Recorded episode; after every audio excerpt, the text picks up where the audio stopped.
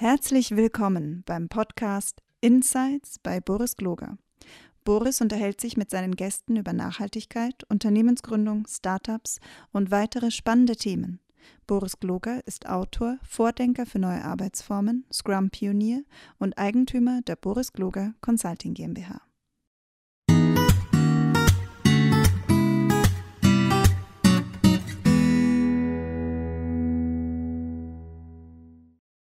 Hallo und herzlich willkommen. Hier ist wieder Boris Gloger. Schön, dass ihr wieder da seid. Ich habe mir heute Diana äh, eingeladen. Das ist eine Consultant bei uns. Ähm, und sie hat ein ganz tolles Thema mitgebracht, äh, das Thema Storytelling. Und ähm, ihr wisst ja, ich rede mit Agilisten manchmal über ihre Ideen und was es so macht und äh, warum jetzt Storytelling in dem Fall gerade ähm, dazu dient, Transformationen in der, im agilen Umfeld zu machen. Aber bevor wir mit diesen Themen anfangen, Jana, erzähl doch mal, wer du bist. Wie hast du denn zu uns gefunden? Zu euch gefunden äh, habe ich tatsächlich ähm, ein bisschen durch den, den Change in der Pandemie. Ähm, weil ich äh, vorher, also vor der Pandemie, habe ich ein, ein äh, Leben geführt, dass ich ähm, äh, Führungskräfte unterstützt habe in Transformation, also um ähm, sich und ihre Führung zu, zu verändern, um agile oder und oder digitale Transformation zu leiten und ähm, habe in tollen Ländern gearbeitet, bin durch die Welt geflogen und mit äh, internationalen Teams. Und ich dachte, großartig, jetzt geht es immer so weiter. Und dann kam Corona.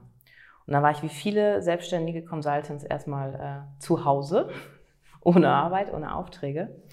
Mhm habe mich dann äh, da wieder reingekämpft, bis alle überzeugt waren, dass äh, man doch auch digital arbeiten kann. Und was mir aber, ähm, was, ich, was sich geändert hat, ist, dass ich doch ziemlich alleine war und dass ich Teams vermisst habe. Und ähm, dachte, ich probiere es doch nochmal in einem größeren Kontext zu arbeiten, also mit einem Team, ähm, wo ich auch das Thema Storytelling nochmal stärker, äh, stärker spielen kann. In Amerika und in anderen, in anderen Ländern ist das völlig klar, dass man Transformation und, und Change immer mit Stories denkt. Da gibt es gar, kein, äh, gar keine Nachfragen. Hier in Deutschland sind wir noch nicht so weit. Ähm, da gibt es häufig Missverständnisse, dass Storytelling irgendwas mit erfundenen Märchen und dergleichen zu tun hat. Ähm, ja, und ich verfolge das Thema zwar schon seit 10, 15 Jahren, ähm, habe viel drüber geredet, ein äh, bisschen drüber geschrieben, ähm, habe, wie gesagt, das in, in eigenen Jobs eingesetzt, um, um Führungskräfte zu unterstützen, ihre Stories zu finden. Aber es hat in Deutschland eben nicht die, die Verbreitung gefunden. Und ähm, genau, und deswegen bin ich hier. Du bist ein bisschen ein kleiner Ausbildungsjunkie. Was hast du alles für Ausbildung gemacht? Das ist jetzt ein bisschen fies. Ja, es ist fies, aber als ich mir das angeschaut habe, dachte ich, meine Herren, Du hast, glaube ich, so alles gemacht, oder? Von nee, das stimmt nicht. Ich habe nicht alles gemacht. Alles viel gemacht. Letztens ja, warst du auch wieder irgendwo. Ich war da bei den Chaos-Piloten, ja. die übrigens claimen, dass sie vor, vor Agilität sind. Also da ja, müssen wir immer alle. da, ähm, dazu machen wir nochmal einen anderen Podcast. Aber egal, jedenfalls, ähm, ja, ich bin, bin äh, Master Archer äh, bei den Chaos-Piloten. Ich bin systemische Prozessentwicklerin und Agile Coach und, und Agile Coach. Genau. Und du hast, ganz, aber du hast viele Ausbildungen gemacht, oder? Du hast, du hast eine Menge gesehen. Was hat dich am meisten begeistert? Äh, Menschen und Veränderungen begeistern mich. Menschen und ihre Geschichten. Also das, das, äh, das Why von Cynic. Mhm. Nicht abstrakt, sondern was treibt Menschen an und ähm, wie geht Veränderung. Und das ist, das ist eigentlich der Inhalt von Stories. Stories drehen sich immer um, um Veränderung und immer um Menschen. Und wenn man sich mit Storytelling beschäftigt, dann kommt man auch immer auf die Basics, das eigene Warum. Deswegen sind, hat Storytelling auch nichts mit Erfinden von irgendwas zu tun, sondern geht immer darum, äh, genauso wie Agilität, zum Customer, zu den Entwicklern. Ähm, es geht immer um, um die Menschen. Und erzähl doch noch mal ein bisschen, ich mag das Buch vom, äh, vom Steve Denning, ich weiß nicht, vor zehn Jahren gelesen oder vor 15 Jahren, weiß ich gar nicht, wie alt das jetzt wirklich ist. Äh, da hat das ja in der Weltbank angefangen. Ähm, aber vielleicht kannst du uns mal die Geschichte ähm, erzählen. Wie ist es überhaupt zu diesem Boom im Storytelling gekommen? Ähm, das ist eine gute Frage. Also Storytelling gab es ja schon immer. Ja, das, Das klassische ist überhaupt nichts. Storytelling. Genau, Ja. also na, wir, es ist im Grunde überhaupt nichts Neues. Das sage ich auch meinen Studis immer. Ihr werdet heute nichts Neues lernen, dann, dann sind sie immer wach.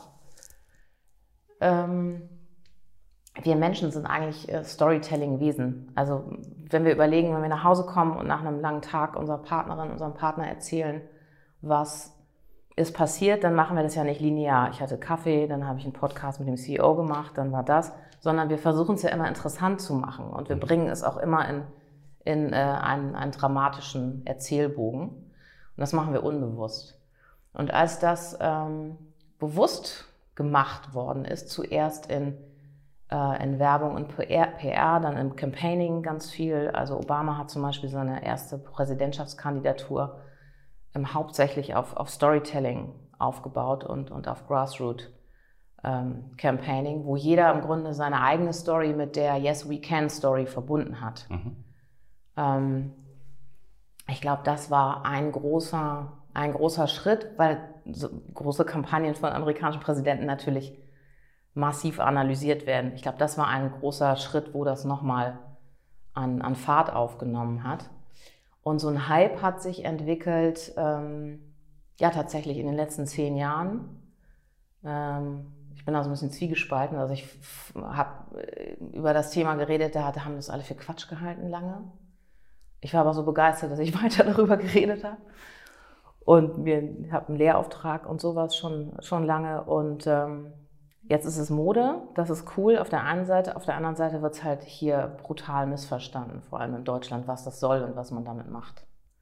So, Steve Denning hat auch wahnsinnig lange äh, versucht, die World Bank zu verändern mit ganz vielen Mitteln, weil er gesagt hat, Microfinance, das machen jetzt die, die Corporates, das brauchen wir gar nicht mehr. Wir sind, brauchen, uns braucht es nicht mehr ähm, äh, absehbar mit der World Bank. Aber wir sind eine Wissensorganisation. Wir haben unfassbar viel Wissen, wie man Menschen helfen kann in, äh, in Regionen, wo es, äh, wo es vieles nicht gibt, Gesundheitsvorsorge, Wasserversorgung und so. Und wir sollten eine Wissensorganisation werden. Aber auch Steve Denning hat äh, mehrere Brü Bücher und, und viel, viel, viel Kommunikation gebraucht, um, um das in die Welt zu kriegen. Ich weiß nicht, ob ich jetzt die Frage beantwortet habe, aber. Wie ist denn der Steve Deming auf die Storytelling gekommen? Also hat er das erfunden oder? Mm, nee, er hat das Lieder, also er hat die, die, die Springboard-Story erfunden. Ähm, er hat tatsächlich ähm, eine Geschichte, ähm, wo jemand erfolgreich ähm, Malaria, eine, eine, eine, ein Tool gegen Malaria gefunden hat. Die hat er genommen und hat gesagt, das hat er so als prototypische Story für Veränderungen in der World Bank genommen. Guckt mal, hier können wir nur durch unser Wissen und durch die potenzielle Weitergabe von Wissen, könnten wir Tausende von Menschen retten, viel besser als wenn wir denen Mikrokredite geben oder was auch immer. Okay. Und das hat er, und das ist ein bisschen komplex und das ist auch eines der, der Themen am Storytelling, dass häufig der Wunsch ist, ich möchte es verstehen in fünf Minuten und so schnell aufbauen können wie ein Ikea-Regal. Ein Ja, weiteres klar, ich schönes will ja Thema. Rezepte, weiß, will wissen, wie es geht. Genau. Ja, das stimmt ja auch. Aber also hier, also für, die, für das, was äh, Steve Denning sich ausgedacht hat, ähm, braucht man tatsächlich ähm, ein bisschen mehr als fünf Minuten. Großartiges Buch, die Springboard Story, weil er nämlich zwei Stories in, in einer verpackt. Einmal diese prototypische Story, das mache ich auch mit meinen Führungskräften immer. Was war ein Moment, wo das schon möglich war, was ihr in der Zukunft wollt? Was war ein Moment, wo zum Beispiel, ich überlege mal über ein Unternehmen, die wir gerade beraten, wo Leute schon über Silos zusammengearbeitet haben, wo äh, Entwickler ähm, vielleicht einfach mal nicht nur ein Ticket äh, äh, eingestellt haben, sondern gesagt haben, ich gehe mal in die andere Abteilung ganz mutig, klopfe da an und trinke mit denen einen Kaffee. Das ist in manchen Unternehmen schon sehr mutig, einfach mit Menschen zu sprechen. Ja, schlimm genug, aber. Furchtbar, stimmt. ne? Ja, gut, aber. Ähm, und diesen, diesen Moment zu nehmen, als wir, wir wollen die Wege kürzer machen, wir wollen ähm, Mhm. äh, abteilungsübergreifend arbeiten, wo, wo schon mal so eine kleine Rebellion passiert ist, das als Moment für, für eine Story zu nehmen und dann eine Future Story zu bauen, daraus, what if? Was wäre, wenn wir die Kommunikation in unserem Unternehmen so, so bauen, dass alle auf alles Wissen zugreifen können. Und wenn ich schnell Probleme lösen kann und nicht erst einen Riesenprozess dafür ähm, einstellen muss. Und das, dann hat man zwei Stories äh, in einer. Und was es macht mit den Menschen ist, dass sie, dass Veränderungen ihnen nicht mehr unmöglich vorkommen, sondern dass der Weg plötzlich gefühlt kleiner wird. Ah, wir können das ja schon. Wir haben ja schon die ersten fünf Schritte gemacht von den vielleicht 10.000. Mhm. Und das, das kennen wir bei jeglicher Veränderung. Das erste Mal morgens laufen gehen ist immer das Schlimmste. Aber wenn man es dann, wenn man weiß, man hat das schon mal geschafft, irgendwie vier, fünf Mal die Woche laufen zu gehen, dann weiß man, man kann es auch. Ja, ist es nicht ähm, so ein ähnlicher Prozess, während ich dir gerade zuhöre, wie Appreciative Inquiry, die ja auch anfangen zu sagen, wo haben wir es schon mal gemacht und was können wir damit machen? Genau. Und dann gleichzeitig der Versuch, das halt in Form von Geschichten äh, zu tradieren durch Organisationen? Ja, das ist sehr verwandt tatsächlich. Oder Appreciative Inquiry ist eigentlich Story Listening, wenn man so will. Ja. Das ist sicherlich ein, ein Aspekt davon. Ähm, das hast du gesagt, mit, mit, Führungskräften arbeitest du jetzt ne? ja. und, ähm, machst da Transformation. Was bringt denn Führungskräften so einen, so einen Ansatz, über Storytelling zu agieren? Oh, ganz viel. Ähm, zum einen das passiert unbewusst, das merken die, während sie mit mir arbeiten, aber das sage ich nicht vorher. Zum einen zwingt das Story Development, ich nenne das halt entwickeln, mhm. Stories entwickeln, weil ich erzähle selber gar keine Geschichten. Ähm, das Entwickeln von Stories zwingt die zu sagen, was ist, was möchte ich eigentlich erzählen? Mhm. Warum müssen wir uns verändern oder warum wollen wir uns verändern? Mhm. Äh, da gibt es manchmal ganz unterschiedliche äh, Ideen in, in Teams auch in Führungskreisen, habe ich heute Nachmittag wieder, äh, wieder eine Moderation, vor der ich ein bisschen Respekt habe, weil die ganz unterschiedliche Ideen haben zu, warum wollen wir eigentlich selbstorganisiert arbeiten. Das heißt, Punkt eins ist, was bringt es den Führungskräften? Klarheit bei sich selber. Und sie können es dann in zwei Sätzen sagen. Das Why. Das mhm. Warum müssen wir uns verändern. Und an und dann kommt die Magie ins Spiel, die keine echte Magie ist, sondern äh, äh, gut wissenschaftlich erforscht, aber es fühlt sich magisch an. Die verknüpfen das mit ihrer eigenen Geschichte. Die können selber erzählen, warum sich die Organisation verändern kann, warum das auch möglich ist, warum das nicht eine 30-seitige PowerPoint von einer großen Unternehmensberatung ist, die jetzt irgendwie implementiert wird, mhm. sondern wir können das und wir schaffen das. Das bringt es Führungskräften, also Klarheit, das ist das, das Clarity als, äh, als Gegenmittel zu, zu VUCA. Ja, aber ist das nicht schon die eigentliche, also manchmal, ich, damals im, im Physikunterricht hat unsere äh, Physiklehrerin immer gesagt, wenn ich das Problem wirklich verstanden habe, ja. ist die Lösung fast einfach. Weil das meistens stimmt. kommt die, also du musst gescheite Analyse machen. Genau. Und dann äh, kommt es raus. Aber ich äh, erlebe in meiner, ähm, oder habe in meiner Beratungspraxis immer erlebt, dass dieses Herausagieren, was das eigentliche Thema ja. ist, das ist so. Ich, schmerzhaft würde ich jetzt gar nicht sagen, sind wir schon hier im Coaching-Umfeld, aber das ist, das ist das Problematische. Das ist dieses sich eingestehen, wo, wo hängt es eigentlich? Genau, und das ist die Frage, die man klärt, welches Problem willst du lösen und wie, wie kommen wir dahin? Und das, das dazu zwingt das Geschichten erzählen, weil das, also das Storytelling, was, was wir machen, ist das Gegenteil von Bullshitting. Mhm. Also man, man kommt gar nicht dazu, irgendwas Nebulöses zu äh, erfinden oder zu sich drumherum zu mogeln, sondern man kommt wirklich zum Punkt. Das brauchst aber eine Bereitschaft äh, desjenigen, mit dem du arbeitest, dass er sich darauf einlässt, weil der Klassiker ist ja, wir wollen keine Ahnung, wir müssen mehr Umsatz machen oder der Kunde, der, der, der, der, der, der Wettbewerb ist schneller oder was auch immer. Ja, ja. Geht das nur von oben? Es geht nur mit oben. Es geht auch von unten, okay. aber um, um richtig Veränderung zu erzeugen, geht es, geht es nur mit oben. Jetzt haben wir die, die, die, die, die Klärung dann gemacht. Mhm. Und dann geht es weiter? Wie? Dann geht es weiter, ähm, indem wir äh, überlegen, wofür brauchen wir Stories. Also erstmal idealerweise, äh, wir bleiben mal beim, beim Thema ähm, ähm, Transformation oder Transition. Ähm, wir müssen eine eigene Story entwickeln, warum wollen wir uns verändern. Idealerweise macht das das, das Führungsteam oder der CEO. Das mache ich auch häufig, dass äh, die schon wissen, sie wollen, äh, es kommt eine neue, neue strategische Initiative, was auch immer, und dafür eine Story zu bauen. Mhm. Ähm, idealerweise, das sage ich, weil äh, Storyteller häufig erst zur Mitte oder zu Ende des, eines laufenden Prozesses eingeladen werden. Äh, dazu kommen wir vielleicht gleich noch. Idealerweise beginnt man mit dem Story Developing am, am, zu Beginn eines Veränderungsprozesses mhm. und, und klärt dieses Warum und welches Problem lösen wir am Anfang mit einer Story. Und dann kommuniziert man das ins Unternehmen. Dafür gibt es kein Patentrezept, aber idealerweise ähm, kommuniziert man das an die, an die Teams und lässt die auch ihre eigenen Stories entwickeln. Denn was dann passiert, ist das, was wir, was wir Buy-in oder Alignment nennen, dass Leute das nicht als aufoktroyierte Veränderung erleben, sondern ihr, ihr eigenes Warum mit den Stories entwickeln. Das klingt jetzt nach einer Verkettung von, von ähm, so ein reziproker Prozess ist das jetzt. Also, weil du fängst ja irgendwie an. Ja. Und ähm, der Norman Kurz hat immer gesagt, dass ähm, du, du eine neue Vision du dadurch in, in, in die Welt bringst, indem du relativ schnell mit Leuten darüber redest und sich dann im Gespräch schon wieder verändert.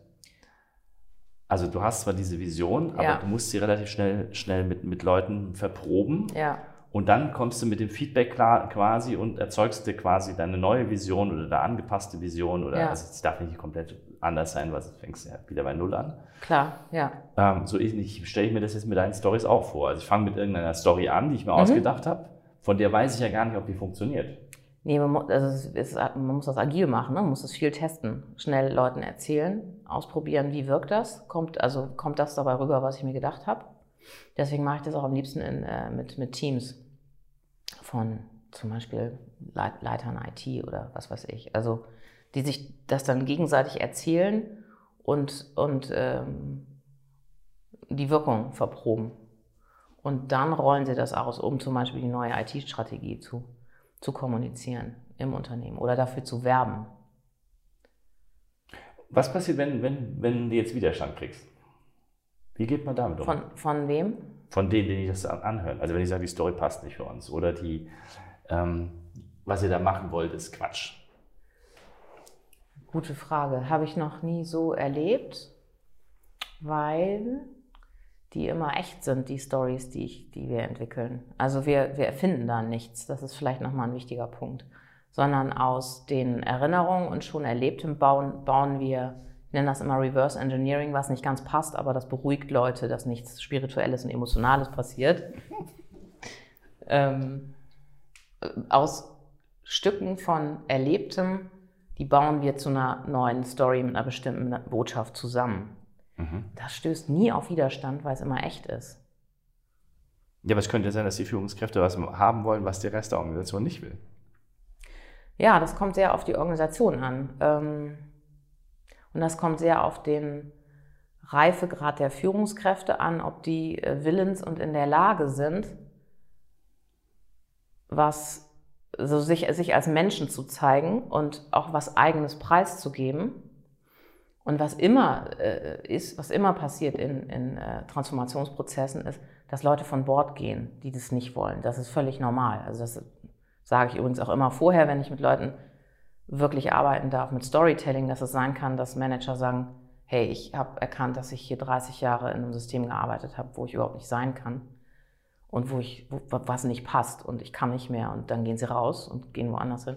Sage ich äh, der Fairness halber immer, äh, wenn ich engagiert werde und habe immer die gleiche Antwort bekommen. Also Frau Rasmussen, wenn Sie in zwei Tagen schaffen, dass jemand kündigt, dann war der eh schon woanders und dann sind wir eigentlich froh, weil Sie uns Geld gespart haben, dass jemand irgendwie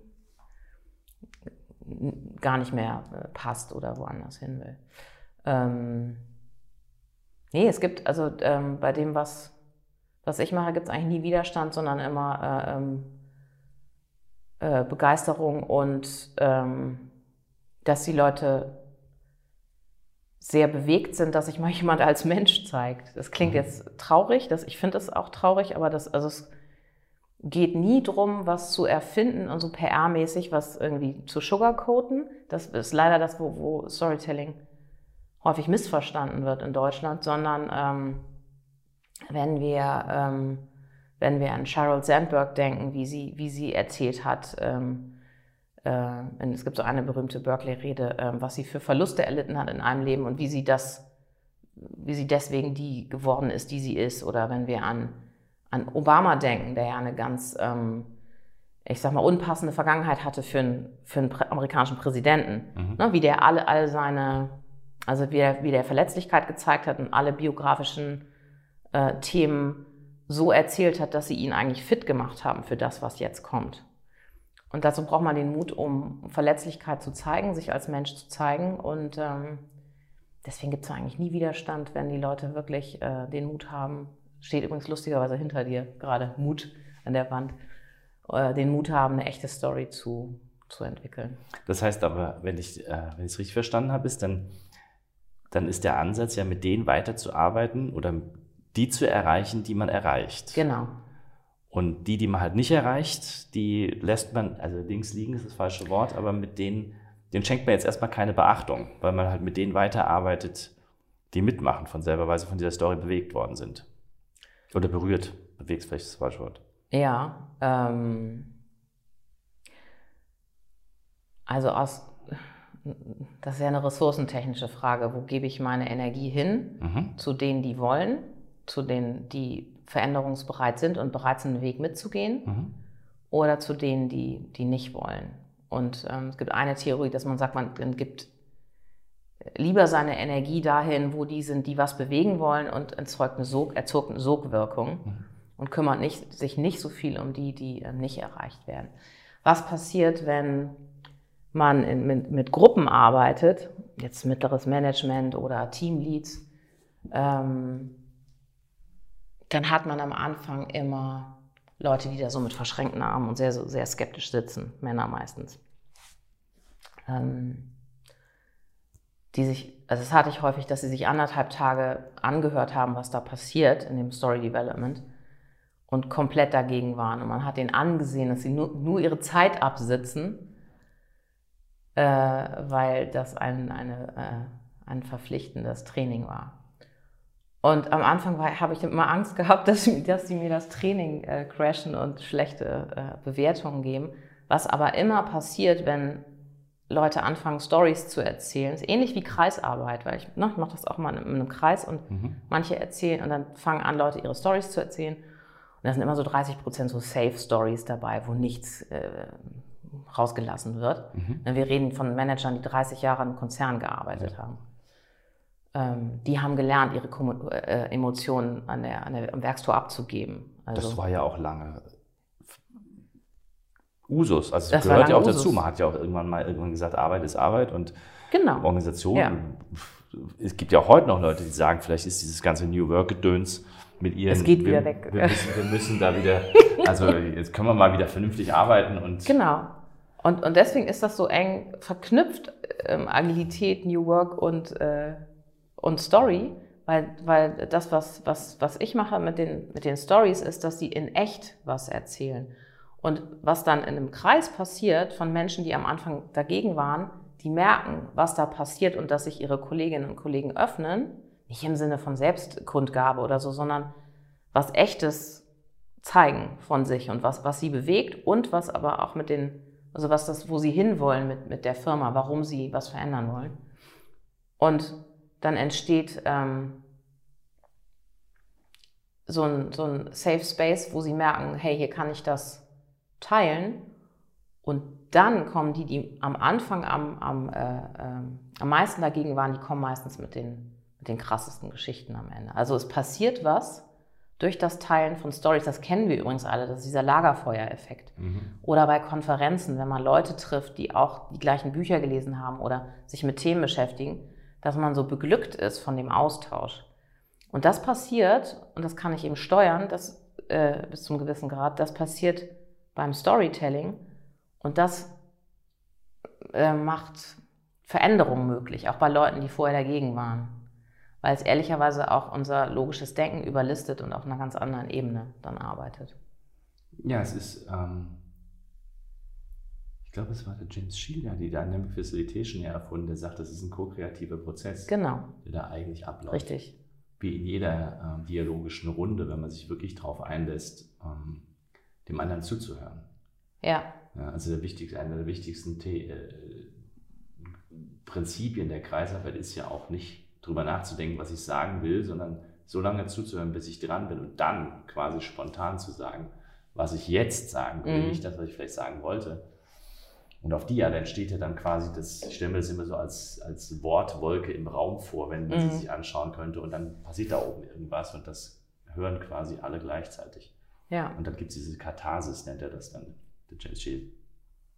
Ähm, also ist alles nachvollziehbar und, und gleichzeitig ist ja die große Frage, wie kriegt man das hin, dass man es nicht als Methode benutzt? Weil das ist, glaube glaub ich, genau das, was du versuchst, ähm, so zwischen den Zeilen zu erzählen.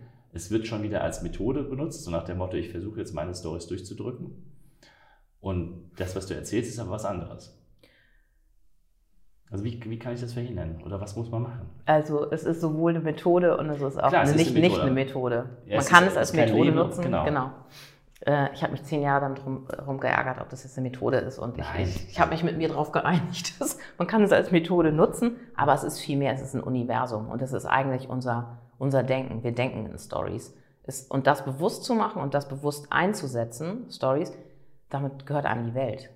Also das hat meine äh, Kollegin Annette Simmons gesagt, uh, the one with the best story wins. Und das stimmt. Also wenn wir uns große äh, Führungs-, große Leader, äh, Company-Leader angucken. Ähm, das sind Geschichtenerzähler. Das sind Geschichtenerzähler. Ja. Genau, die haben, also Leute, die was erfunden haben, was noch nicht da war, was Neues in die Welt bringen. Es geht nur mit Geschichten. Ja. Gucken wir uns Steve Jobs an, Elon Musk, die, ne? Also die keiner, ist the next big thing. Oder Genau. Ähm, und, und immer mit Stories und immer mit Archetypen und immer mit Visionen den Leuten folgen können, aus ganz bestimmten Gründen. Und da entsteht so ein Sog, der den, das ist den Leuten gar nicht bewusst, warum sie, ähm, warum sie so dann so begeistert sind. Aber das kann man halt alles ähm, analysieren, mit welchen Archetypen gearbeitet wird und, und warum da so eine Sehnsucht erzeugt wird und warum Leute sich da zu Massen bewerben oder, äh, oder die Produkte kaufen, obwohl sie sich technisch nicht unterscheiden. Kannst du ein Beispiel klar machen, was du mit diesen Archetypen meinst, mit welchen Produkten? Mm. Fällt dir irgendwas Spontanes ein, wo du sagst, das ist der, der klassische Archetyp, den wir benutzen? Naja, Elon Musk zum Beispiel nutzt, äh, äh, nutzt den, sowohl den Entdecker als auch den Rebell mhm. ähm, als Archetyp. Und wenn wir uns in unserem Leben, wo wir ähm, vielleicht einen festen Job haben, um unser Haus abzubezahlen und unsere Kinder auf gute Unis zu schicken und eine relativ sichere äh, Existenz haben. Wir sehen uns trotzdem, deswegen gucken wir Filme und Serien, wir sehen uns trotzdem nach Rebellion und nach Anderssein und mal was ganz anderes machen. Mhm. Das ist jetzt sehr vereinfacht, aber es gibt ja auch echte Rebellen auch unter uns. Aber ähm, und Archetypen sind immer was, was was in uns anrührt und durch, gar nicht durch Worte, durch Erklären, sondern durch Symboliken und durch Stories, was auch eine Anziehungskraft ausmacht. Nee, der C.G. Jung sagte, die Archetypen sind das, was wir prä, also was wir unbewusst kennen. Das ist eine, genau. das ist eine, das ist eine soziale Figur oder Kontext, den wir, den wir als Gemeinschaft alle haben und an dem man sich quasi andocken kann. Genau, das ist meistens, ähm, also in, in, im, äh, im, Branding wird das schon seit Jahrzehnten ähm, genutzt. Ne? Also große äh, Firmen äh, arbeiten schon immer, also die, deren Werbeagenturen arbeiten oder Mediaagenturen arbeiten immer mit Archetypen. Das ist ganz spannend bei Daimler gerade zu sehen, weil sie versuchen, den Archetyp zu ändern zu einem mehr weiblichen. Mhm. Ne? Mit, ähm, dass es eigentlich eine Frau war, die, ähm, äh, die den, den Antriebsmotor erfunden hat. Ähm, ja, er hat ja auch seine Firma ursprünglich mal nach seiner Tochter benannt. Genau, ja. Und ähm, jetzt gibt es Bestrebungen, dass Bertha Benz eigentlich die Erfinderung des, Erfinderin des ähm, Automobils war. Gibt es tolle Filme dazu, lasse ich meine Studis auch regelmäßig Hausarbeiten schreiben. Ähm, äh, aber einmal festgelegt, ein Archetyp für ein Unternehmen ist schon schwer zu ändern. Da muss man schon viel Geld ausgeben um, und viele neue Bilder erzeugen und Geschichten erzählen. Aber das... Ähm, äh, Spannende an den Archetypen ist, und das kann man auch, das ist auch einigermaßen ressourcenschonend, weil man muss sich tatsächlich nur ein bisschen damit beschäftigen, wer sind wir eigentlich als Organisation. Dass die unbewusst wirken, man muss, muss nichts von C.G. Jung gelesen haben. Und das ist immer ein großer Aha-Effekt, wenn ich eine, ein Bild zeige mit den Archetypen und frage, wer seid ihr eigentlich als Organisation? Seid ihr der Caregiver oder seid ihr der Rebell oder seid ihr der Magician? Und dann mache ich immer so ein Puzzle mit Unternehmen. Mhm das ist, also die Erkenntnis ist in zehn Minuten da. der nächste Schritt ist, wer will ich sein? Und das ist auch wieder Storytelling. Ich positioniere mich. Mhm. Ich muss mich positionieren und entscheiden und muss, muss auch entscheiden, was, was bin ich nicht jetzt, was lasse ich jetzt weg. Ähm, gutes Beispiel ist auch, äh, ist auch Apple, die sich als ähm, äh, Challenger des, des, des, Status quo ja. Positioniert haben. Die haben was auf den Markt gebracht, was es gar nicht gab oder ein anderes Betriebssystem. Und die haben null erklärt, die haben nur mit Archetypen gearbeitet. Ja, da gibt es das ganz berühmte Video aus Anfang der 80er Jahre genau. beim Super Bowl, wo sie gesagt haben, der Typ mit dem Hammer, das Ja, eine Frau mit einem Hammer. Oder was, was Frau? Ich, ich habe glaube ich ja. mal nebenbei mir angeschaut. Wir erzählen in diesem Podcast ja auch ein bisschen was über uns als Firma. Du hast gerade erzählt, es gibt so Archetypen. Was, du bist ja jetzt noch nicht so wahnsinnig lange da und hast noch diese, diese, die, die wunderbare Chance, uns von außen noch zu betrachten, auch obwohl du schon da bist. Welchen Archetypen verkörpern wir denn? Welchen Archetypen? Äh also wer, wer, ist jetzt die, die Firma? Ne? Also, weil du ja gerade gesagt hast, ähm, auch so eine Firma ist immer ein Stück Archetyp. Und ja. welche Geschichte erzählen wir denn? aus deiner Sicht? Bis jetzt. Vielleicht wird es ja mal anders. Ja, das ist eine gute Frage. Ähm, aus, von der Außensicht sind wir auf jeden Fall äh, ähm, zum einen die Rebellen, weil wir Dinge anders angehen als andere äh, Companies, als andere Consultants. Und, ähm, ja, und wir challengen auch den Status quo. Also zum einen Rebell und zum anderen ähm, haben wir eine, äh, treten wir sehr stark auf.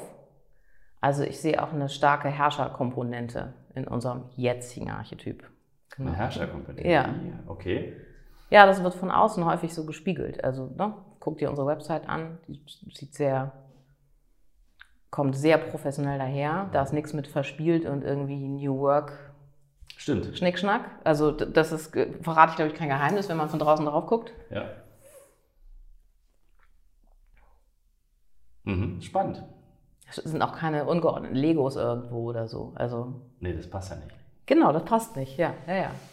Das ist schon sehr, sehr bewusst ähm, gemacht. Ist auch tatsächlich so. Also ähm, ich habe die Firma tatsächlich immer mit diesem Anspruch äh, erzeugt, mit diesem Branding, dass wir tatsächlich den Status quo äh, challengen wollen. Und mein, mein, mein Vorbild damals war tatsächlich Apple. Mhm. Diesem, ähm, zu sagen, ich muss den Status quo challengen, das interessiert mich. Und das andere, ich hätte es nicht als Herrscher bezeichnet, aber die ursprüngliche Idee war, professionell rüberzukommen und mein Markenbild damit war immer Boss. Ich ja. habe das immer versucht, in die, in die ähm, in, der, in der, Modebranche zu machen, also ja. nicht Gucci zu werden, sondern nee. eher so dieses, dieses bisschen stylische, aber nicht verspielte äh, Boss aus den 90er Jahren. Also man muss ja, ja. sagen, ne, nicht, also keine Ahnung, wie die heute sind, weiß ich nicht. Aber Im komische Kleider, aber die Männerkollektion ist immer noch ja. sehr ordentlich. Genau. Da kam das dann äh, ursprünglich her und dann waren es 90er, 2000er Jahre sowas. Das, das war das Bild. Ja, und da ist doch interessant, warum, also das ist für mich eindeutig, eindeutig Herrscher und ich finde das überhaupt nicht negativ konnotiert. Mhm. Also ähm, dazu gehört ja gewinnen wollen, indem man den Status quo challenge. Das schließt aber ja nicht automatisch andere aus, sondern mit Leuten gewinnen wollen. Genau.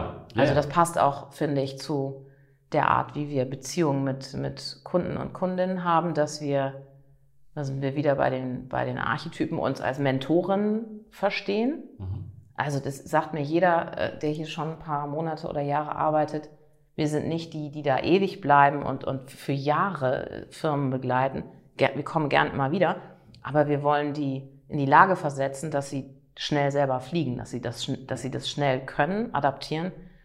Und ähm, gestern beim, beim, äh, äh beim Abendessen mit ein paar Kollegen habe ich ähm, gesagt, äh, ich erkläre das häufig so, ich bin so eine Art Mary Poppins in den Firmen. Mhm.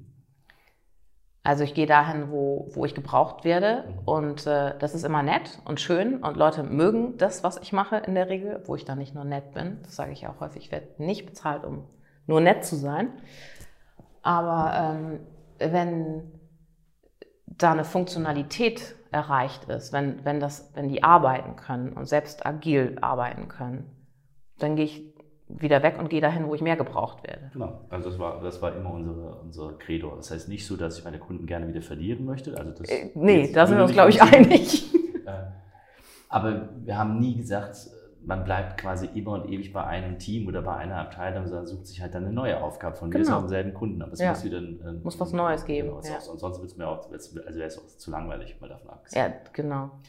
Ähm, aber finde ich spannend. Die, die nächste Frage, die sich natürlich komplett sofort anschließt, ist, ähm, welche, welche gesellschaftliche Story muss denn jetzt eigentlich erzählt werden, um die, um die Gesellschaft zu verändern? Also was machen unsere Politiker falsch? Weil das ist, vielleicht ist das jetzt anmaßend, aber das ist so mein Eindruck, dass, dass gerade wir sind in einem riesigen, gigantischen Transformationsprozess. Sind wir drin, ob wir das jetzt wahrhaben wollen oder nicht? Ähm, die Digitalisierung ist nicht abgeschlossen und schon gar nicht in Deutschland. Wir, wir, wir, wir rennen hinterher.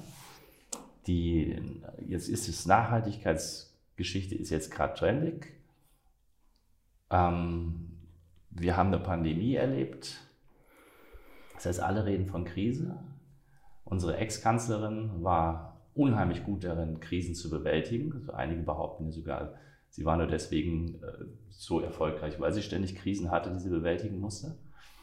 Ähm, aber wenn du das von, als Storytellerin jetzt prototypisch, die würden dich jetzt einladen und du müsstest jetzt eine erfinden. Also nicht mit den Leuten, sondern einfach mal für die. Ne? Gibt es ja auch so Beratungsfirmen, die machen das, die sagen, wir wissen es eh besser als der Rest. Was glaubt, welche Story müsste, müsste sich jetzt die deutsche Gesellschaft oder auch die österreichische Gesellschaft mal erzählen, damit sie mit diesem Change, der da auf uns zukommt, ähm, klarkommt? Äh, ist eine super Frage. Ich habe tatsächlich, wir haben tatsächlich so ein, äh, eine Session gehabt, ne, wo wir offen eingeladen haben auf LinkedIn, ein paar Kollegen und ich, äh, Michael Müller, Jacques Klopczyk und Petra Sammer, alles Storytellerinnen, während des Wahlkampfs und haben analysiert, welche Archetypen sind bei welchen Parteien oder welchen Kandidaten, Kandidatinnen, mit welchen Archetypen arbeiten die und welche Geschichten sollten eigentlich erzählt werden. Und ähm, wir waren alle ziemlich desillusioniert, weil so wahnsinnig wenig äh, mit Stories gearbeitet wurde und vor allen Dingen mit einer, Achtung, neues Wort, strategischen Narrative. Ja. Meine Beobachtung auch. Furchtbar. Ganz schlimm. Ganz schlimm. Und, und haben sie ihre eigenen Standpunkte alle gnadenlos kaputt gemacht. Durch das, wie sie, wie sie fand ich, wie sie ja. sich. Ja, ja, das war auch das Credo aus, aus dieser äh, äh, wirklich gut, super besetzten Runde. All die hätten die Parteien beraten können und wir haben uns alle, alle angeboten hier und da es, es werden dann immer PR-BeraterInnen genommen. Ähm, aber gut. Ähm, welche Story ich erzählt hätte, wäre Mut zur Veränderung, nicht Angst haben vor Veränderung und es, es gibt nur den Weg nach vorne und der hat auch mit weniger zu tun. Diese Erzählung von ungebremstem Wachstum, die schadet uns. Mhm. Also dieses, was mit Wirtschaftswunder angefangen hat und immer mehr und die nächste Generation, äh, ähm, die wird noch mehr haben. Also die Kinder haben es besser als, als man selber. Das klappt ja schon seit ähm, Jahrzehnten nicht mehr. Das also für die meisten nicht, für, für einige, wenige, für einige schon. wenige schon. Aber es ist kein gesamtgesellschaftliches äh, Versprechen mehr, was eingelöst wird. Und die, die Story, die ja ähm, äh, Fridays for Future versucht zu erzählen und andere Klimaaktivisten, dass es nur mit, mit, mit weniger Überleben geht. Mit, Achtung, fieses Wort Verzicht. Und ich, ich würde Verzicht sexy machen, wenn ich die Stories erzählen dürfte. Dass wir, das ist, ein, das ist ein Stretch für viele, aber dass es nur geht, dass wir nur zukunftsfähig sind, wenn wir jetzt sagen, was machen wir nicht mehr. Und wofür entscheiden wir uns bewusst? Für Nachhaltigkeit, für weniger Reisen, für weniger Fliegen, vielleicht gar kein Auto, für weniger Fleisch essen. Und dieses, dieses weniger, das ist so negativ, wird so negativ begriffen. Mhm. Das ist das eine. Und das andere ist. In der Konsumgesellschaft ist das aber auch eine Bedrohung, nicht? Ist eine Riesenbedrohung. Das ist eine Riesenbedrohung zu sagen, ich mache was nicht. Versucht, mhm. also ich mache verschiedene Sachen nicht und immer werde ich von Leuten, äh, immer wird das als ganz schlimm gefunden. Das ist irre. Also, es ist richtig, also darüber will ich auch nochmal was, äh, was schreiben. Warum das eigentlich so ist, wenn man sagt, ich mache was nicht, dass das schlimm begriffen wird. Und das andere, die ich dir andere erklären, Story warum das so ist. Ja? Ja, hau raus. Weil wir gelernt haben, dass nur die Aktion den Erfolg bringt. Ja, das stimmt, ja. Und wenn du jemandem erklärst, durch nichts tun erreichst du mehr, Ja, Versteht ihr das? Kann, kannst du nicht verstehen. Also das ist, das ist, das ist, das ist eine von diesen Geschichten, die wir, die, die, die mir in den letzten 15 Jahren aufgefallen ist, gefallen ist. Eigentlich erklärt ja die agile Welt die ganze Zeit, Leute macht weniger. Ja, Du hast einen Backlog und dann Ja. schreibst du da tausend Sachen rein.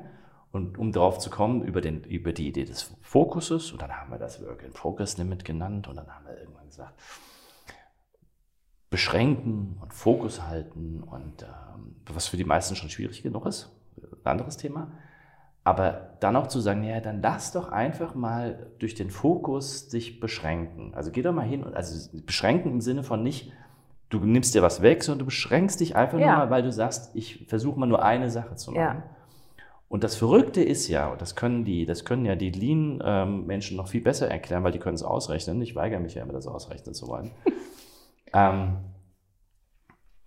da wirst du erfolgreicher. Also als, du schaffst ja, Ja. mehr dadurch, dass du dich besch beschränkst. Und Ja. das ist eine, das ist eine, eine kulturell bedingte Prägung, die kriegen die Leute nicht aus der Birne. Also, dass man wirklich sagt, ey, mach's weniger, ja, mir ist es das erste Mal wirklich aufgefallen, als mir jemand was erzählt hat über ähm, äh, psychisch Erkrankte, die ganz viele Medikamente kriegen. So, Im Laufe ihrer Geschichte bekommen die Medikamente verschrieben, bis der Arzt kommt. Also, also nicht bis der Ärzte kommen, so, das, das, das passt bei dem äh, Beispiel nicht mit dem das. Und dann haben die zig Medikamente, die die jeden Tag einnehmen. Und wenn du darüber nachdenkst, dann macht das überhaupt keinen Sinn mehr, weil die sich gegenseitig Ja. alle aus xen. Und wenn du denen jetzt aber ein Medikament wegnimmst und sagst, das brauchst du gar nicht mehr, flippen die völlig aus. okay, spannend. Weil die das ja für etwas bekommen haben. Ja, ja, ja, soll ja wirken. Gegen für ja, etwas. gegen, ne? Ja, ja.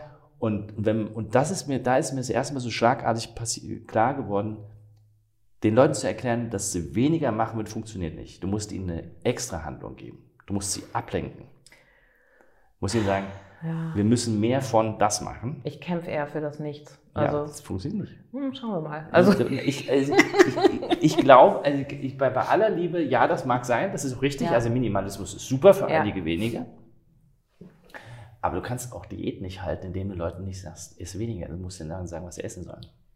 ja, es gibt ja, es gibt ja aber eine Bewegung. Es gibt äh, How to Do Nothing von Jenny Odell und ich habe einen Freund Martin Zieselski in, in Berlin, der sich Head of Nothing nennt und der macht Veranstaltungen, die er nicht bewirbt. Die tauchen nirgendwo auf. Er macht dann, mietet Räume, da findet nichts statt. Er macht ein Foto davon und im Nachgang postet er das auf, auf LinkedIn und sagt, es hat nichts stattgefunden. Und meistens kriegt er auch eine Rechnung, wo nichts drin steht, weil die Veranstalter das auch so cool finden. Und das ist natürlich Impro, ist natürlich Theater, der kommt auch aus dem Impro-Theater, aber er zeigt was und allein, ich, er hat so ein, so ein, so ein äh, Label School of Nothing. Das zeige ich ganz häufig, wenn es um Kommunikation geht, wenn ich mit Leuten über Kommunikation, unser wichtigstes Tool, spreche, dass sie sich, wie viel Macht das Nichts hat, wenn ich nicht auf was reagiere, wenn ich nicht über jedes Stöckchen springe, was mir hingehalten wird. Ja, ich, also ich, nochmal, ich, ich bin ja voll bei dir. Mhm. Und ich, ich sage ja auch, dass es genau so ist. Ja, Ähm, ich denke nur, dass in unserer Kultur es fast unmöglich ist, gegen diese Kultur zu arbeiten. Also der Kultur quasi zu sagen, der du jahrelang erklärt hast, Leistung und Ja, mehr tun und ja. aktiv werden und Ja. Action und sowas. Da kommst du jetzt und sagst, du, fahr mal runter, hast du vielleicht mehr von, klingt gut. Das stimmt und Passiert deswegen wird. Agilität so häufig missverstanden. Ich habe jetzt, betreue jetzt, glaube ich, im zehnten Monat ein, ein Team und die sind jetzt damit rausgerückt. Ich habe schon immer gemerkt, dass die die Dailies nicht geschafft haben, weil die immer noch ganz viele Seitenmeetings brauchen. Warum? Weil ihnen der Fokus fehlt, zu sagen, was habe ich gestern erreicht, was will ich heute fertigstellen und wo brauche ich vielleicht Hilfe, was für Impediments sind da. Dann habe ich letzte Woche nach zehn Monaten rausgekriegt, die machen die Dailies nicht, nicht morgens vor allem anderen, sondern dazwischen haben die noch ganz viele andere Meetings und dann haben sie keine, Achtung, Arbeitszeit. Und der, der Schritt bei denen wäre, die anderen Meetings alle nicht zu machen. Ja, Natürlich. Und ich habe, also ich habe, inzwischen bin ich da, übernehme ich die, die Rebellenposition und sage, geht doch nicht zu den Meetings. Wenn, ihr, wenn da keine Agenda drin steht, einfach nicht hingehen. Und selber anfangen mit Meeting nur mit Agenda und was soll am Ende bei dem Meeting rauskommen. Und, wenn, und dann werdet ihr merken, ihr braucht die vielleicht gar nicht, sondern es lässt sich alles im Daily klären, weil man muss sich ja vorher fokussieren. Ich muss ja vorher überlegen, vor den 15 Minuten, wovon ich eine habe, was habe ich eigentlich gestern gemacht? Da ist wieder der Fokus und daran, so hängt es zusammen. Wir sind aber komplett von den... Äh, das macht ja nichts. Das weil, macht nichts. weil, das, weil wir erzählen uns ja gerade auch eigentlich die Story. Wir erzählen uns ja, Ja. gerade die Story, wie, äh, was Agilität, also wie, wie über die Agilität eigentlich herausgefunden werden kann, dass weniger mehr ist. richtig. Und das finde ich sowieso einen wunderschönen deutschen Spruch, weniger ist mehr. Ähm, Ja. Weil es muss ja irgendwie ein, ein auch wieder, vielleicht äh, rede ich mir da gerade auch gegen das, was ich gerade gesagt habe, ähm, es gibt anscheinend dieses, dieses Bewusstsein, dass man sich durch Fokus auf etwas, dass wir davon mehr haben, als dass Mhm. wir mehr rauskommen kann. Aber, ich, aber die Geschichte mit, der, mit, deinem, ähm, mit, deiner, mit deinem Daily Scrum ist eigentlich genial. Ähm, ich bin ja früher wirklich als Rebell rumgerannt. Ich habe ich hab dir gesagt, geh, zu keinem anderen Meeting. Ende. Ja. Es gibt überhaupt keine anderen Meetings mehr. das Nein, war eine klare genau. Ansage. Ja, das habe ich, das sage ich meinen Teams auch. Warum geht ihr da hin? Und ich, also, Ich habe es it. verboten. Super, ja. Ich bin Versuche ich ich auch, bin noch aber viel krasser gewesen, habe aber gesagt, das kannst du vergessen, ich gehe da nicht mehr hin. Ja. Ich habe jedem Manager gesagt, es gibt keine anderen Meetings mehr. Ja. Es gibt keine mehr. Es gibt genau diese Meetings, genau, weil mehr ja, brauchst du nicht. Und weil dann kann Veränderung erst stattfinden, weil du musst ja den, den Platz schaffen, in dem sie arbeiten sollen. Ich habe immer gesagt, sie sollten nicht zu Meetings gehen, sollen arbeiten, aber egal. Ähm, deswegen war ja immer der, der Ty- Tyrann oder sowas, wie sie mich genannt haben. Ähm, Nochmal zurück zu den, kurz zu den Stories. Ähm, wir hatten gesagt, wir wollen, äh, du willst so eine Story erzählen für die Gesellschaft. Ähm, es muss nach vorne gehen. Mhm. Wir brauchen Angst vor Veränderung. Wie, wie, wie würde man das jetzt machen? Ich versuche das deswegen zu machen, weil man sich dann vielleicht vorstellen kann, wie man es wie im Unternehmen machen müsste. Mhm. Also, wie würdest du das jetzt machen? Also, wie, jetzt kommt, keine Ahnung, irgendeine Politikerrunde zusammen und sagt, wir haben jetzt unsere Idee, wie wir Deutschland verändern wollen. Mhm. Wie kriegen wir das jetzt hin, dass ähm, die mächtigen 60 Prozent der Bevölkerung, die alle über 60 sind, mitmachen? Mhm. Ich die ja alle das andere gelernt haben, nicht? Die haben das andere gelernt und ich würde bei dem ansetzen, was die geschafft haben und würde äh, äh, ähnlich wie Steve Denning sagen, wo haben wir schon mal was Prototypisches erlebt, wo wir zum Beispiel Verzicht hatten und daraus was gemacht haben oder uns geändert haben und daraus, daraus ist Innovation, daraus ist Fortschritt und Zukunft entstanden. Und würde da was suchen und da anknüpfen, weil was das Storytelling ja macht, es dockt ja bei was an, was bei den Leuten schon da ist. Mhm. Und da sind wir ähnlich bei, wie beim, beim, beim systemischen Denken. Ich, äh, für mich ist es immer die Sonnenblume, wo ist das Ziel und nicht diskutieren, was geht nicht, sondern bei dem andocken, was die Leute wollen. Und da, da würde ich zum Beispiel bei Verantwortungsübernahme andocken mit äh, Enkelfähigkeit, ist auch ein schöner, schöner Begriff, dass wir ähm, was erhalten wollen und das weg vom Verzicht, also zum, zum einen Verzicht weniger sexy machen Ja. und gleichzeitig ähm, wenn wir das erhalten wollen, was wir haben, wenn wir die Erde so erhalten wollen und nicht weiter Arten zerstören und, und unsere, unsere eigene Lebensgrundlage zerstören, ähm, dann äh, müssen wir uns verändern. Und so würde ich das aufbauen. Was du, was du gerade jetzt im Nebensatz gesagt hast, ich weiß nicht, ob es dir selber aufgefallen ist, du hast, ja, du hast ja gesagt, die Leute müssen was davon haben. Genau, es muss ein Gain sein. Es muss, muss ein, die müssen was gewinnen sozusagen, müssen auf was zulaufen. Von was weglaufen ist immer blöd, die müssen, muss immer der, das, der Nordstern sein. Ist es ein wenig wichtiges Prinzip vom Storybuilding bauen, dass ich, dass ich ähm, den Leuten erkläre in meiner Story, was sie davon haben? Idealerweise erklären es selber. Ja, ja, klar. Immer, immer was, was, äh, das ist das, das ist diese Future Story oder die, die Springboard Story. Wie kann eine mögliche Zukunft aussehen? Und da gucke ich nicht in die Kristallkugel, aber es ist eine Story einer möglichen Zukunft, wenn wir jetzt, und dann kommt die Aktion, wie kann eine, eine gute Zukunft aussehen, wenn wir jetzt dieses und jenes tun? Und ist, dann, ist es dann, ich möchte da gerne mal darauf rumreiten wegen dem Nutzen, weil ich glaube, dass Transformation immer dann funktioniert, wenn die Menschen was davon haben. Genau. Aber sie, muss, sie müssen quasi in dem Tun was davon haben. Also es, es reicht nicht zu sagen, später hast du was davon.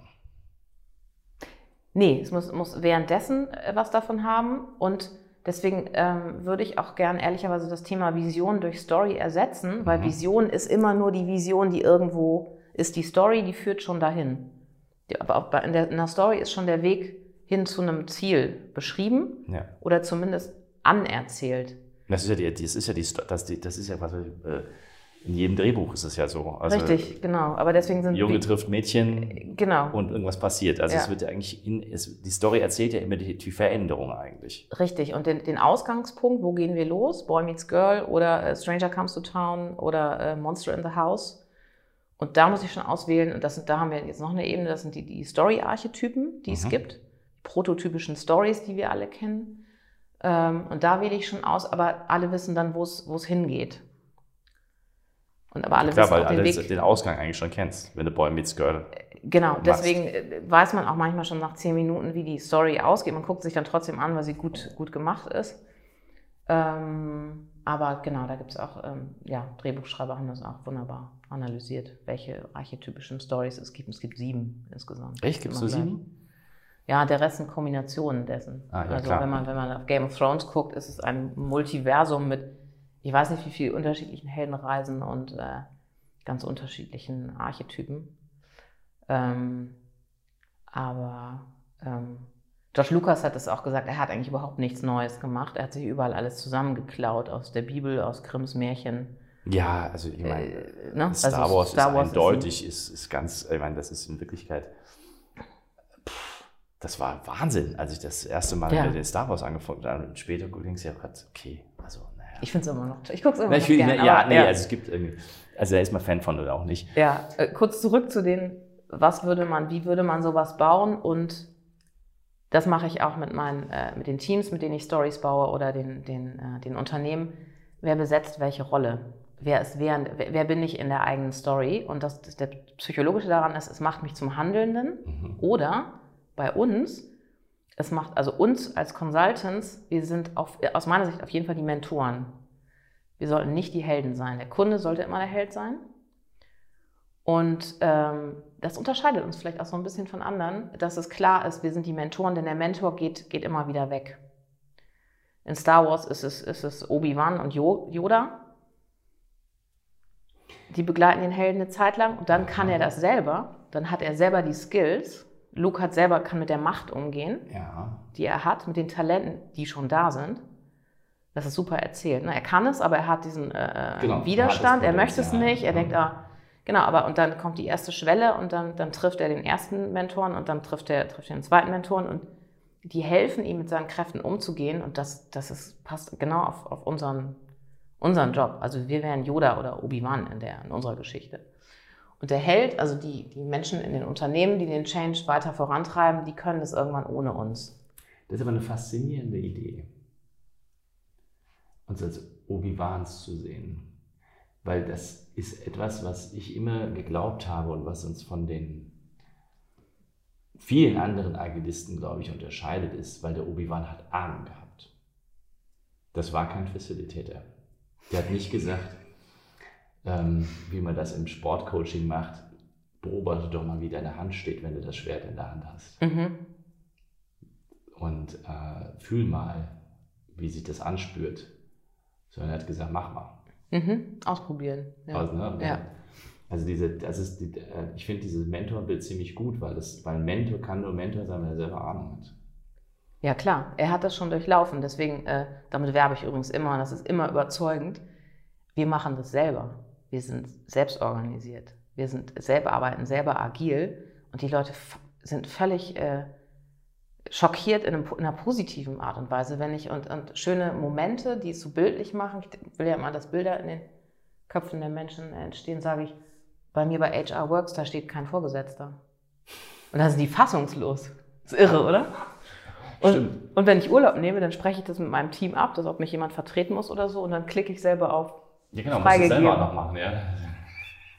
Und das sind so kleine, ne, und das sind so Bilder im, im Kopf, äh, die man dann nutzen kann. Genau. Und dann, und das ist, das ist, äh, das ist auch, also das ist, das ist Selbstwirksamkeit oder das ist auch Macht, beziehungsweise das ist was, wo man nicht, was viele halt, wo viele halt einen Preis für zahlen, ähm, fremdbestimmt zu arbeiten oder ähm, der, den Grad der Selbstbestimmung, dass der möglichst groß ist. Ist auch nicht für alle was, glaube ich.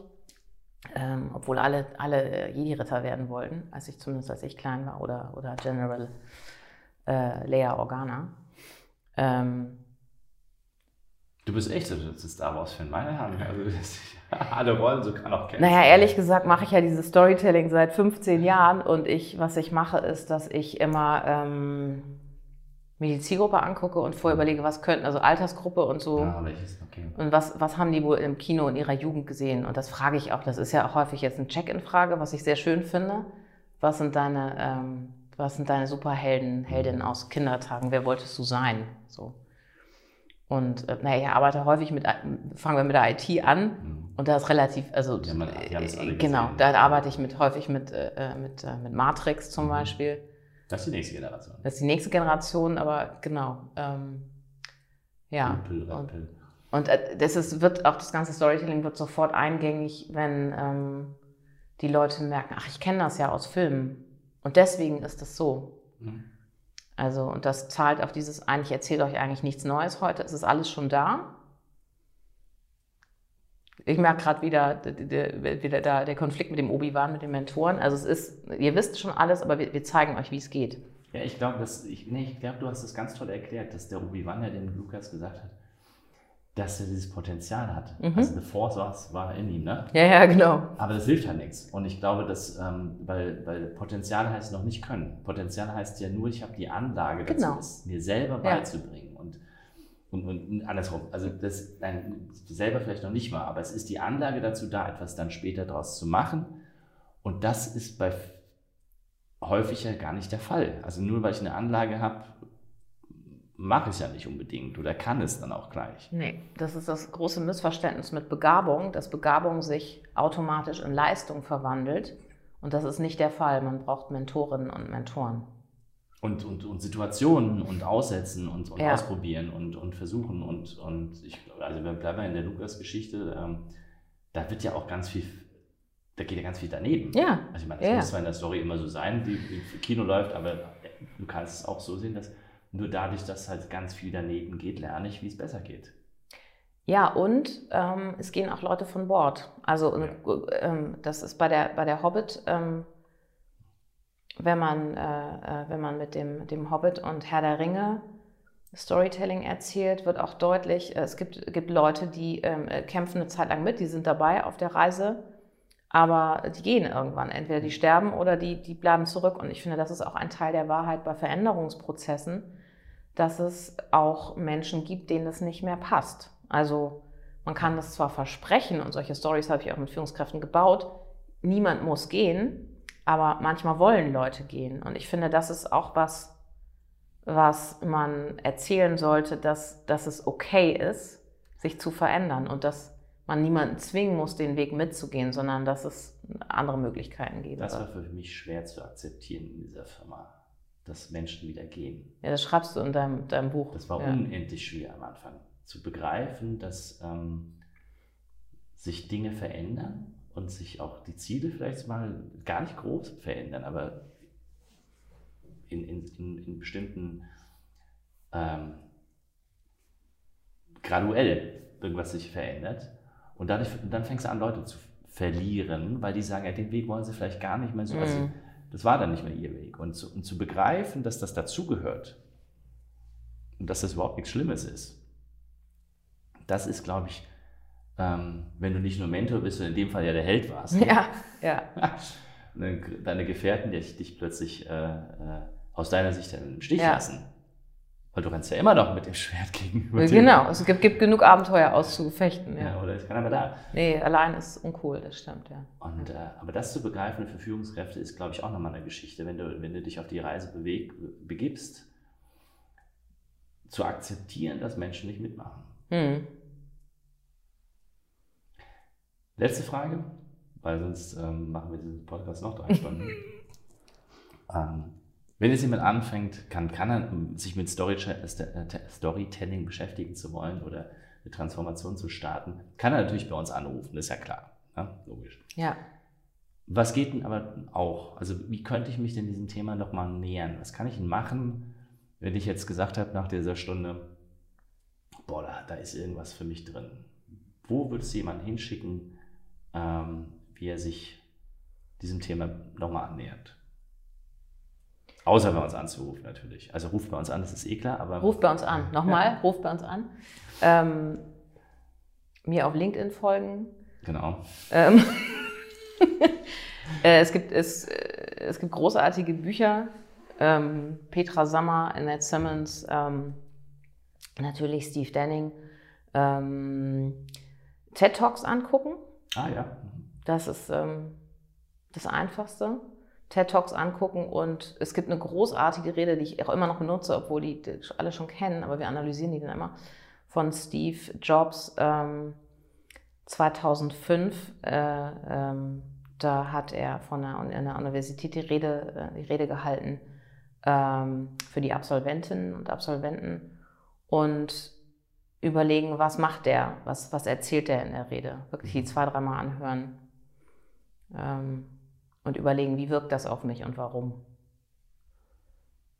Ja, und vielleicht auch nochmal diese Idee, die du auch hattest, sich zu überlegen, wenn man sich einen Film anschaut, welches, welche archetypische Story wird da eigentlich gerade erzählt. Ja, und genau, und, was, und wann weiß ich, wie der Film ausgeht zum Beispiel? Also was vermute ich? Also sich selbst beobachten, wobei das ist dünnes Eis, weil sich meine äh, Studis und auch, auch äh, ähm, Leute, mit denen ich gearbeitet habe, immer beschwert haben, dass ich jetzt nicht mehr unbeschwert Filme gucken können, weil sie immer diese Muster im Kopf haben, die ich ihnen äh, äh aufgedeckt habe.